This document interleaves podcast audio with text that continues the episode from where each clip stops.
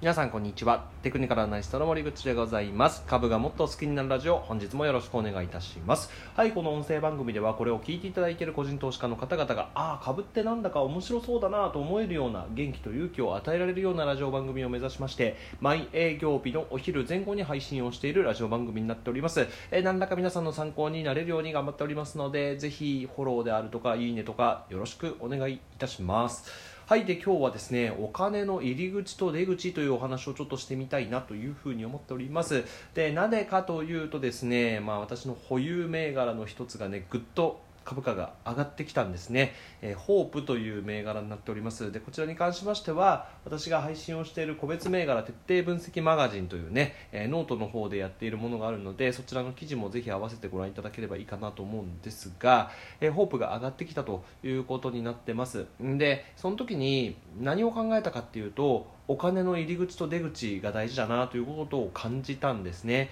えーなぜかというとですね、まあ、ホープは今第三者割当増資あの MS ワラントという形でえ資金調達をしております。で資金調達をしてるんですけども、えーこれ自体はですね非常にこう株価の重しになるようなやり方なんですね。でも株価は上がったんですよ。で,、えーで実際にまあ株価が本当にこの後も上がっていくか上がっていかないかっていうことはもちろんわからないわけなんですけども、まあ、実際今の時点では上がっていてでそれを考えた時にやっぱり最終的には将来性があるかないかっていうのを見ていかなければいけないんですけども、えーその資金調達の話とか入り口の部分とかねで出口の部分何に使うかっていうのをちゃんと見極めていくってことが重要だなと思いまして、えーこの話をさせていただければなと思っております。よろしくお願いします。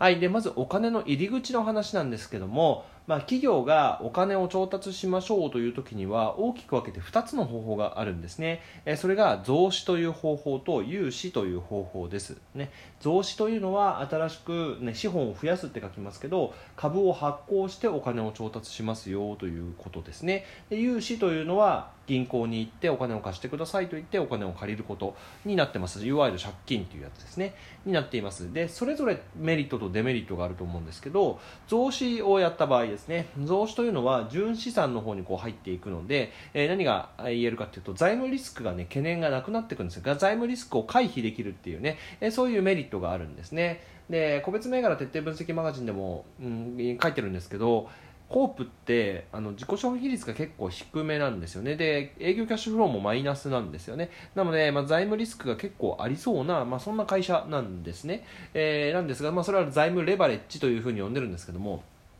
で、えーそれを今回はちょっと使えないので要は増資という方法をとって資金調達をしているということになっています。ただ増資をするとですねそういうふうに回避ができるようになる一方で株式の希薄化株価の希薄化一株益の希薄化というものが起こるんですね。これどういうことかっていうと株を持っている人たちで、ね、その会社の稼いだ利益を分配しますみたいな感じになった時に、まあ、その分配株が増えるとですね一株当たりの分配比率が下がりますよね。分分配されるものが下がりますよね。例えば10個のお菓子を買ってきて兄弟2人で分けたいと言ったらあじゃあ5人うんあと5個ずつで分けようということになりますね。合計10個のお菓子を5個ずつで分けようということになると思うんですがそこに例えばお友達が2人遊びに来て4人になって4人で分けようっていうふうになったら、えーそうすると何個ずつだ、えー、と10は4では割れないね、えー10は4では割れないけども、えー、と3個ずつぐらい？3個と2個、ね。えーになっちゃうということですよね。なので、えそうすると、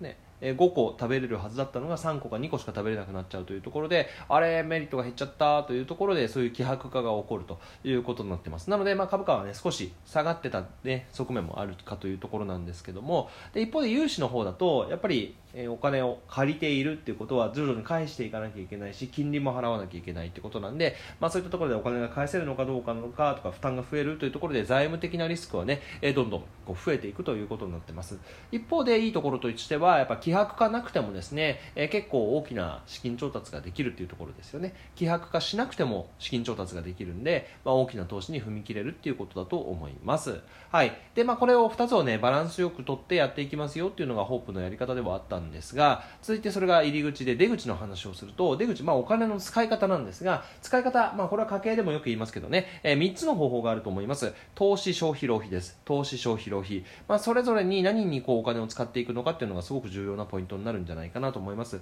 まああの例えばですけど投資だったらね新しい事業開発をするとかね売り上げを上げるための、まあ、何かに使うとかっていうのが、まあ、投資になると思いますし、まあ、消費だと例えば借金返済に充てますとか、えー、そういうもう払うしかないものに払いしていくとかね、えー、ちょっと苦しい時にやりますよね。で浪費浪費の場合にもやっぱり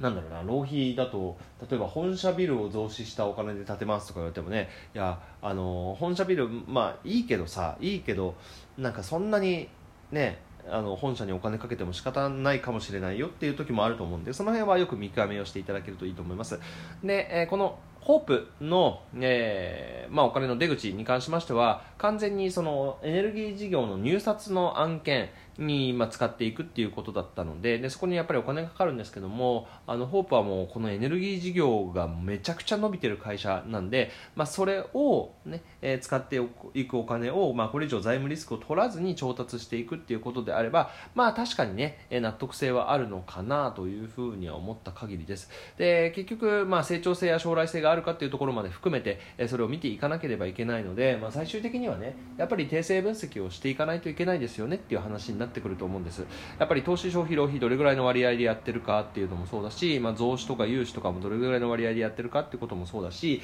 でそれをねどういう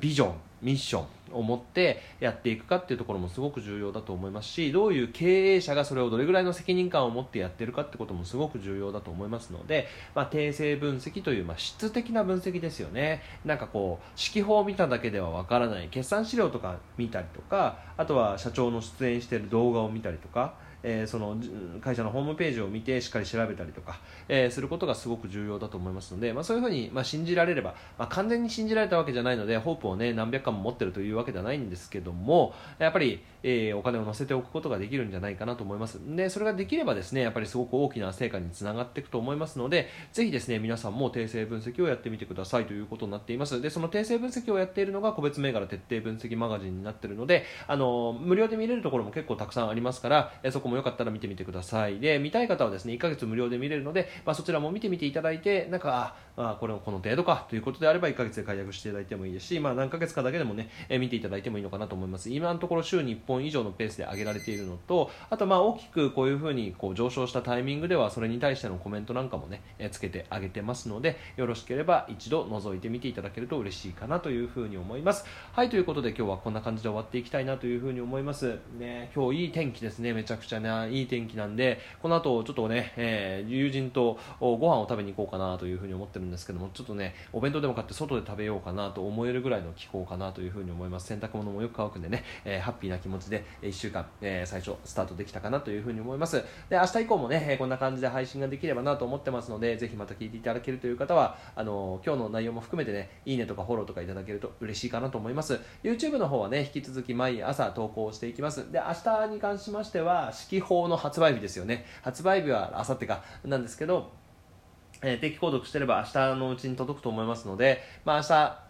あさってかな。あさってその内容が少しお話できればなと思ってますので、そちらもぜひ楽しみにしていてください。では今日はこんな感じで終わっていきたいと思います。また明日もよろしくお願いします。失礼します。